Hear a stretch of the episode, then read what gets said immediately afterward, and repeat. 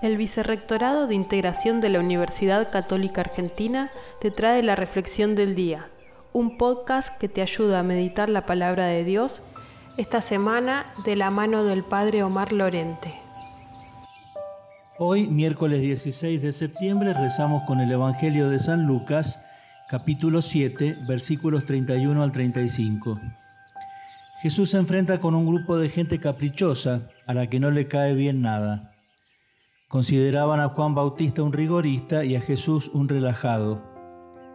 Ni uno ni otro entran en el molde que ellos tienen en su cabeza. Uno de los riesgos de las personas con fe es volverse rígidas. Probablemente han llegado a ser así porque les transmitieron una fe temerosa y deformada en el fondo son más que intransigentes. No se animan a entablar una amistad con Jesús que los saque de su estrecho horizonte. Recordemos que el Evangelio es vino nuevo que necesita recipientes nuevos y solo puede dar fruto en personas que se dejan transformar por Dios, viviendo una libertad responsable y sana para llevar adelante una vida plena. De lo contrario, la fe se vive de manera angustiante y neurótica.